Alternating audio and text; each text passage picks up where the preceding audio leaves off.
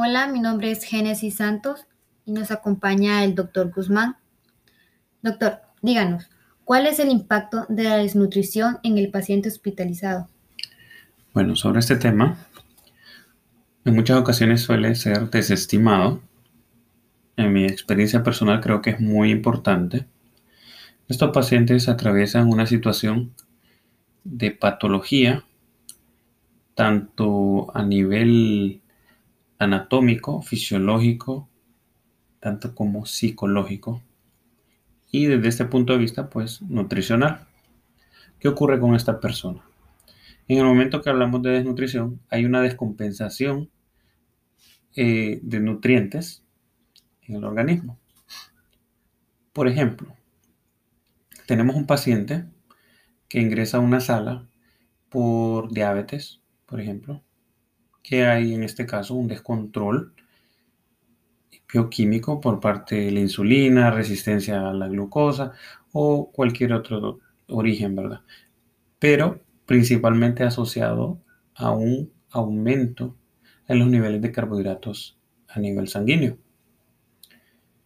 En este caso específico, pues ya tenemos un aspecto dietético que es básico, pero hay otros en que el paciente padece enfermedades crónicas o enfermedades agudas en las cuales puede haber una atrofia celular. Quizás tengamos un paciente que ha venido con un proceso crónico, paciente, un paciente con problemas renales, un paciente que ha tenido un cáncer, entonces ha venido con un descontrol eh, bioquímico o anatómico que se suma a esto problemas desde el punto de vista nutricional al nivel, por ejemplo, gástrico o duodeno, entérico, donde si hay varias células del cuerpo que están en un punto de atrofia, porque no también puede estarlo a nivel entérico. O sea, cuando ingerimos un alimento, es todo un proceso de digestión. Nosotros básicamente nos esforzamos en ver eh, el tejido adiposo, o sea, la grasa en el cuerpo, nos preocupamos por ver la masa muscular o otras partes del organismo, pero por donde ingresa el alimento es por la vía entérica. Desde el momento en que lo ingiere, ¿qué esperamos de un paciente que a nivel general ha tenido atrofia, este desbalance, este desequilibrio entonces se van a ver afectadas también las células a nivel entérico, por ende no va a haber una buena absorción. El alimento, aunque sea ingerido, pues no va a ser absorbido adecuadamente. Por ende, requiere de una estrategia que nos permita eh, recobrar el balance de esta persona.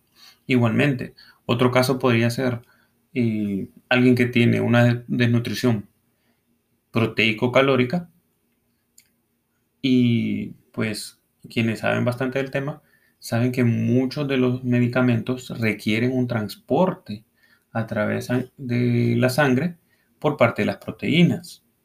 Eh, la más conocida, pues la albúmina. ¿Qué pasa si no hay albúmina? ¿Quién va a transportar el, el medicamento? Entonces, si ya tenemos el desequilibrio en cuanto a proteínas, vamos a tener un medicamento que no está trabajando de forma adecuada. Entonces, inicialmente, ingerimos un medicamento, pasa a nivel entérico con una absorción pobre intestinal, pasa a un mecanismo de transporte también ineficiente, vamos a tener un deterioro en la función tanto de los medicamentos como la respuesta del paciente. Yo creo que por esa razón es muy importante siempre tener en cuenta la parte nutricional y poderla identificar sin necesidad de requerir a un diagnóstico complejo, algo que tiene que ser visto desde el momento del triaje, desde que la persona ingresó al hospital, esta persona debería ser ya eh, evaluada en este sentido a puro ojo clínico para poder establecer la estrategia adecuada. Luego entrarle al aspecto bioquímico, hacerle sus exámenes, eh, tomar lo general que ocupa y lo que considera el médico y hacer el abordaje completo. obviamente el pronóstico va a ser mucho mejor a un tratamiento completamente médico. Doctor, ¿considera usted útil implementar una estrategia de abordaje nutricional hospitalario? Claro que sí. De hecho, debería haber un equipo dedicado a esto. Creo que las respuestas se ven muy diferentes cuando un paciente se le hace abordaje desde este punto de vista. He tenido algunos pacientes que desde que ingresan a mi consultorio, pues observo que no van a tener una buena respuesta desde cualquier enfermedad, desde una neumonía, desde que una persona llega con problemas eh, quizás más crónicos, agudos, aunque podamos pensar que es algo muy sencillo, no muchos médicos lo manejan. Tenemos el caso de algo sencillo, una diarrea. A veces uno como médico eh, pretende tratarlo únicamente desde el punto de vista pues que nos ha sido formado, patológico. Decimos, bueno, demos algo para la motilidad intestinal, damos un tratamiento para la microbiota y también identificar un proceso posiblemente infeccioso. Bueno, ese es nuestro abordaje. Pero mientras tanto, el sustento, ¿cómo lo hacemos? Necesitamos el equipo que nos oriente. Alguien que llega y pues, nos dice, bueno, eh, conociendo los procesos patológicos, normalmente eh, tenemos un efecto a nivel entérico, en la, la parte eh, apical de del, las células cilíndricas del intestino. Pues entonces, alguien que conozca esa parte. Ya esta persona nos dice, bueno, tenemos que eh, favorecer la parte de dextrina, la pectina, que son las partes menos afectadas, que están en la base de las células de la mucosa intestinal. Tenemos un barrido en la parte más apical de estas células, por ende estos alimentos afectan.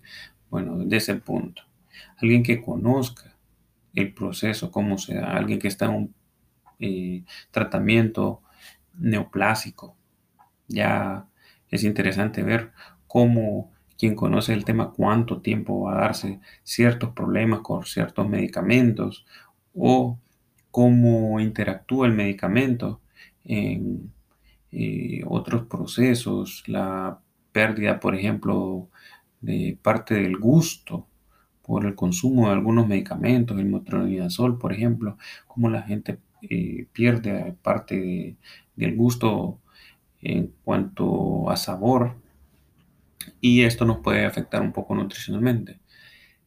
En general, pues si un abordaje integral es lo preferible. La verdad que quien es experto en el tema nutricional es la persona adecuada a dar el complemento a este paciente sin mezclar las competencias de cada una de las especialidades o, eh, profesionales que se encargan de la salud de los pacientes. Obviamente, sí va a repercutir esto tanto en la parte de capacidad hospitalaria, económica, porque obviamente esto va a repercutir sobre el tiempo de estadía del paciente, la evolución más rápida, la utilización más adecuada de medicamentos o, insumos hospitalarios. Va esto a favorecer una disponibilidad mayor a los pacientes al hacer un trabajo más eficiente, más dirigido y obtener mejores resultados. Por esa razón, pues creo que eh, la evaluación del paciente hospitalario debe incluir siempre la parte nutricional y lo que hemos mencionado hasta ahora, un abordaje integral debe ser tomado como una estrategia muy importante. No, solo una estrategia básica, debe ser mm, como imperativa en cada hospital como una utilización completa, más eficiente, más efectiva de los recursos, tanto el recurso humano como desde el punto de vista en eficiencia general para todos los eh, departamentos que, con los que cuenta un hospital. Realmente creo que sí, eh, pues debe dársele prioridad, no solo una, un puesto, darle cabida, no, debe ser prioritario que contemos con un equipo que esté dirigido completamente a esta área. Bueno, eso es todo por hoy. Muchas gracias.